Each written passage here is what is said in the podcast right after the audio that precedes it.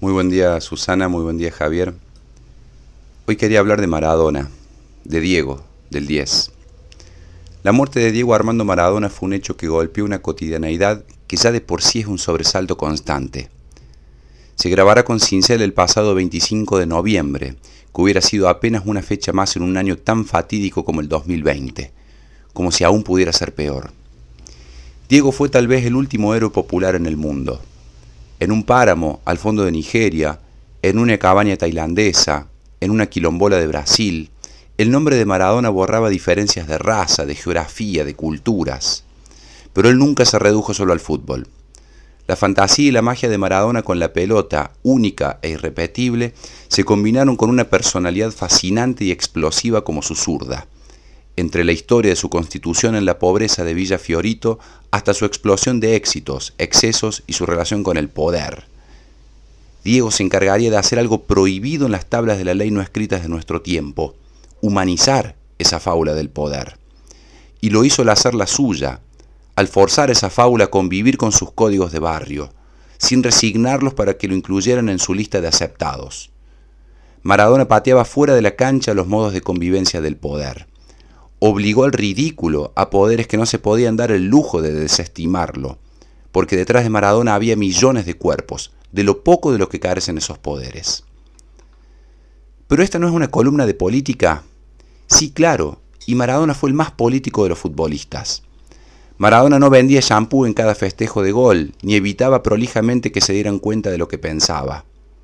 Su fútbol se convirtió en parte de una política que redimió, por ejemplo, a una región entera de Italia, bastardeada por la riqueza del norte.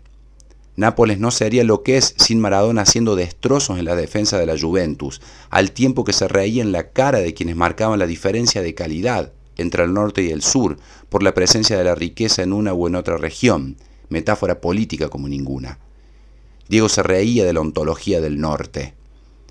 Maradona literalmente peleó una guerra dentro de una cancha de fútbol, una guerra por la dignidad de los pueblos, por darle hidalguía a regiones y a multitudes ninguneadas por la historia.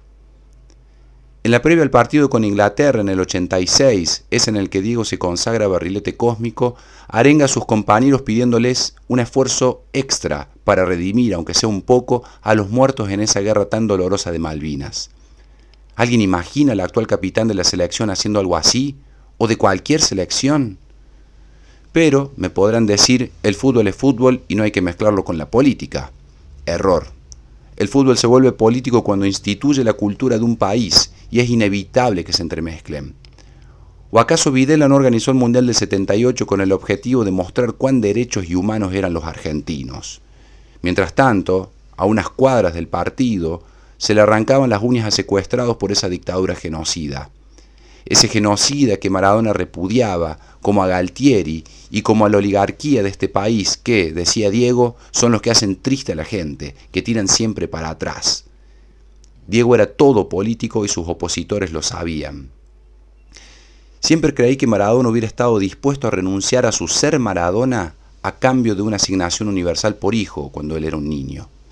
Siempre recordaba con un dolor infinito el crujir de la panza de Doña Tota, su mamá, tomando mate solo para dejarle a él el pan con el mate cocido que volvía del campito de Villafiorito.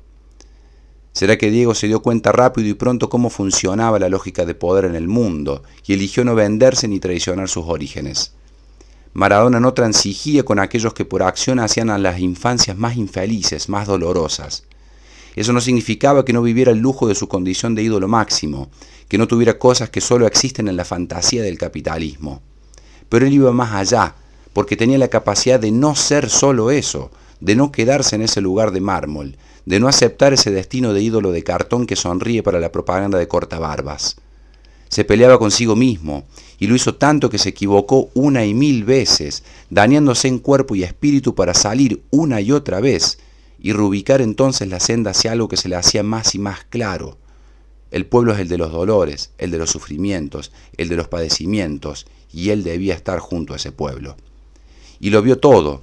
La única posibilidad que le cabía entonces era la disputa política, y abrazó a madres y abuelas de Plaza de Mayo, se hizo carne con el Che y con Fidel, viajó en tren con Chávez y Evo para apoyar a Néstor en su Goodbye Mr. Bush, se hizo peronista de Cristina. Él sabía que había errores posibles, que nada ni nadie era impoluto. Lo sabía bien, pero también sabía que la lucha política no se reduce a ningún personalismo, así como cuando dijo que la pelota no se debía manchar por los errores personales de nadie. Entendía que la política era la disputa de poder y que, en esa cuenta, a lo popular solo le cabe estar donde está lo popular, que es una identidad informe, pero que tiene bien claro que sin organización, lucha y comunidad se convierte en el fusible de cambio del poder de turno. Maradona vivió 60 años de infinito. ¿Quién podría hacer todo lo que Diego hizo en sus 60 años? ¿Quién podría soportar el peso de ser Maradona las 24 horas del día? ¿Quién podría modificar la historia del planeta con una pelota de fútbol? Diego rompió todos los imaginarios, cambió todas las ecuaciones de los modelos de éxito, del supuesto carácter irresistible de evitar la cúpula con los poderosos. Cuando podría haber mirado el tiempo desde un Olimpo infranqueable, Maradona bajó a la calle para darle la mano y caminar junto al pueblo. Eso no se lo van a perdonar jamás esos poderes. Pero ese pueblo hizo ya su Dios de barro. Es de los suyos, camina con él, el más humano de todos los dioses y es pura potencia, y debe ser potencia política. No hay que permitir que vacíen de política al Diego, hay que defender y cuidar su legado político. Aquí nos quedamos, barrilete cósmico, en tu estela.